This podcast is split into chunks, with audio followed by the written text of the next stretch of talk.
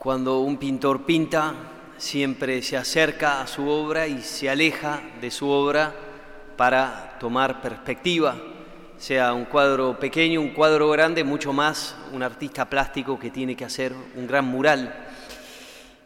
Y quisiera comentar la primera lectura que hemos escuchado en esta noche, en donde el apóstol San Lucas, que escribió el libro de los Hechos de los Apóstoles, nos pinta a trazos gruesos, podríamos decir, la primer comunidad de los cristianos, aquellos que empezaron a creer en Jesús apenas Él resucitó, ascendió y envió el Espíritu Santo.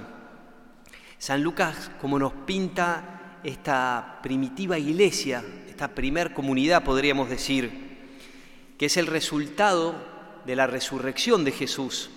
Cuando uno viene leyendo los hechos de los apóstoles para entender bien, primero sucede que Jesús asciende al cielo, segundo que envía el Espíritu Santo el día de Pentecostés, inmediatamente ese mismo día Pedro predica y dice que tres mil personas creyeron y se hicieron bautizar.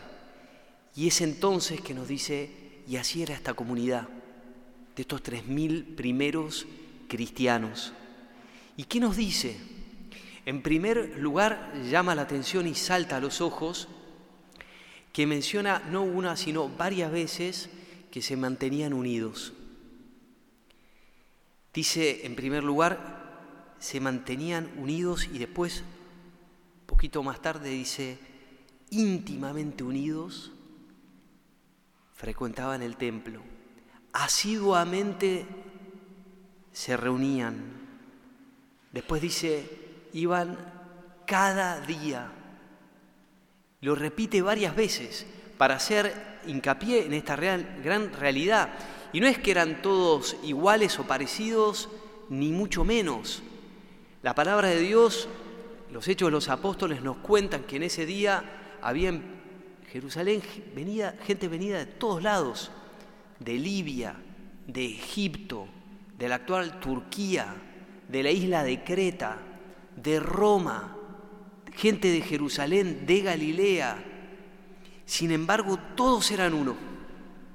Tenían un solo corazón.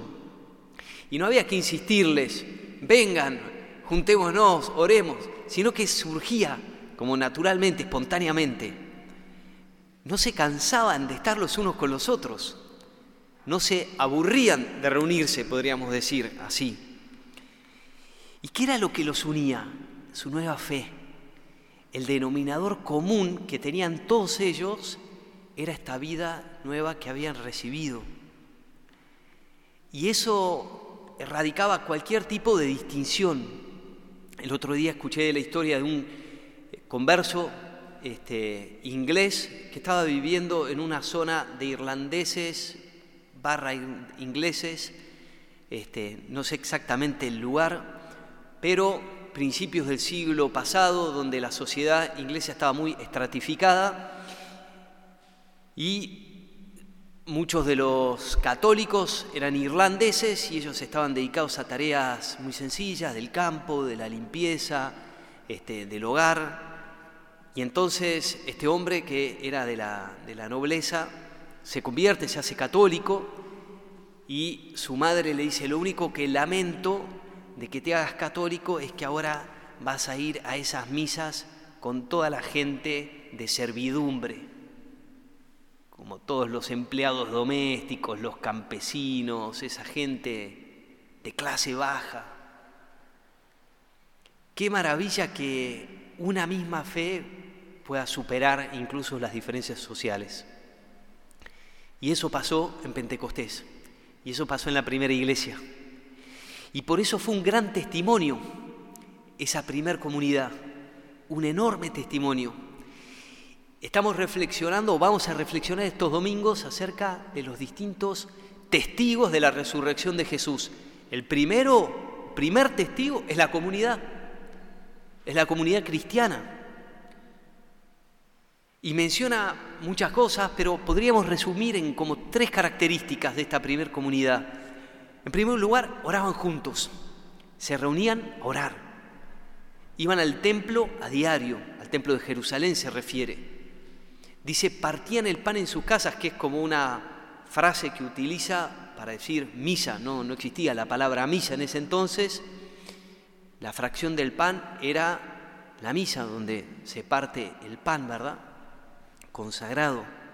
Es decir, oraban juntos, se reunían a alabar a Dios. En segundo lugar, aprenden, escuchan de los apóstoles, se ponen a aprender, quieren saber más de Jesús. Y los que sabían de Jesús, de su vida, eran obviamente los apóstoles, habían vivido con Jesús tres años y se reúnen a escucharlos. Y en tercer lugar, se ayudan. Incluso algunos compartían sus bienes, vendían cosas que, que tenían para ponerlas a disposición de los demás. Comían juntos con alegría, es decir, la pasaban bien. Qué buena imagen que es esta, la pasaban bien, con sencillez, con alegría de corazón.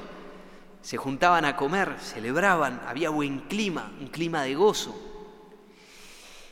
Y eso, ese testimonio servía en primer lugar para aquellos que ya eran parte de la comunidad. Porque la comunidad, siempre una comunidad te sostiene, te ayuda, te levanta, es donde te confrontan, te dicen las cosas, pero también te felicitan, donde ven tus talentos, donde te ayudan, donde encontrás un lugar también. Y esta comunidad de fe fue eso para toda esta gente. Fíjense que en el Evangelio el día de hoy aparece Tomás, famoso por sus dudas. Tomás no está el día de la resurrección de Jesús donde se le aparece Jesús a, los apóstoles. Judas ya no estaba, Tomás no estaba en esa ocasión, no sabemos por qué, quedan diez. Y Tomás es el único que duda, porque es el único que se aleja del resto. Cuando te alejas de la comunidad, tu fe muchas veces empieza a flaquear empieza a entrar cierta tibieza en el corazón, cierto frío en la fe. Y cuando Tomás regresa, ocho días después, Jesús vuelve a aparecerse y rebrota su fe de una manera impresionante. Tanto que hace esta confesión, Señor mío, Dios mío. Es espectacular. Vuelve su fe, pero también porque Él volvió con los, con los otros apóstoles. Ven, la comunidad es primer lugar, el lugar donde vos recibís el testimonio de Cristo resucitado y la presencia de Cristo resucitado. Y en segundo lugar, no solamente eso, sino que es un testimonio para el mundo, para los demás, para los que todavía no están. Una comunidad alegre, orante, que se ayuda, obviamente va a irradiar eso. Unos años atrás, para no poner un ejemplo de acá, estaba de párroco en la ciudad de Córdoba y una persona de Buenos Aires que solamente había sido bautizada, nunca lo habían criado mucho en la fe, no conocía mucho, pero estaba abierto, se había casado con una chica católica. La cuestión es que viajan a Córdoba por unos días de vacaciones así y, van, porque me conocían, te vamos a pasar a visitar y pasan por la parroquia, justo había una hora santa, en donde está abarrotado de chicos jóvenes, la parroquia cantando, alabando, orando, todos contentos, alegres, felices. Salimos en la esplanada que es grande allí, estaban todo el mundo charlando, nadie se quería ir. Y este muchacho me decía, yo nunca vi una cosa así, no conocía que la iglesia era así. Tanta alegría, gozo, todos cantando. Yo tenía otra idea, como que era más triste, más apagado. Fíjense, el testimonio de una comunidad habla por sí sola. Es como una predicación muda, podríamos decir. John Henry Newman decía, el crecimiento es la única prueba de vida. Y eso pasa en este pasaje que comentamos del primer del libro de los Hechos de los Apóstoles. Dice, termina diciendo, cada día el Señor acrecentaba la comunidad. Cada día se iban sumando más y demás el Señor movía los corazones por el testimonio de la comunidad misma. Los invito entonces en esta semana a reconocer que estamos llamados a vivir la fe con otros, no solos. Un tiempo atrás fue famoso un libro que escribió un monje estadounidense. El título del libro era Ningún hombre es una isla. Nadie puede vivir aislado, y menos en la fe.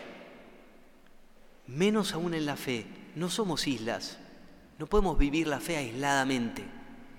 Por eso les propongo a, si ya participás de algún grupo, programa, comunidad, uno, dale gracias al Señor, porque tenés un lugar donde podés descubrir la presencia de Jesús resucitado. En segundo lugar, preguntarte qué podés aportar, cuál es tu testimonio personal que se suma al de la comunidad más grande. Y para esto los invito a ver estas tres características, la oración común, la ayuda de unos a otros, la enseñanza, el aprender cada día más de Jesús junto a otros, darle gracias a Jesús en primer lugar y ver qué tengo yo para aportar, porque todos tenemos para aportar como aportaron en aquel momento cada uno de esos 3.000 personas a la primera comunidad cristiana. Solamente de esta manera podemos gozarnos en que Jesús resucitado vive entre nosotros, que esa vida se manifiesta y así también nosotros en este lugar, hoy, ahora, volveremos a reproducir las maravillas que leemos que sucedieron. No solamente porque Jesús está resucitado, sino porque cada uno de nosotros como comunidad somos testigos de su resurrección.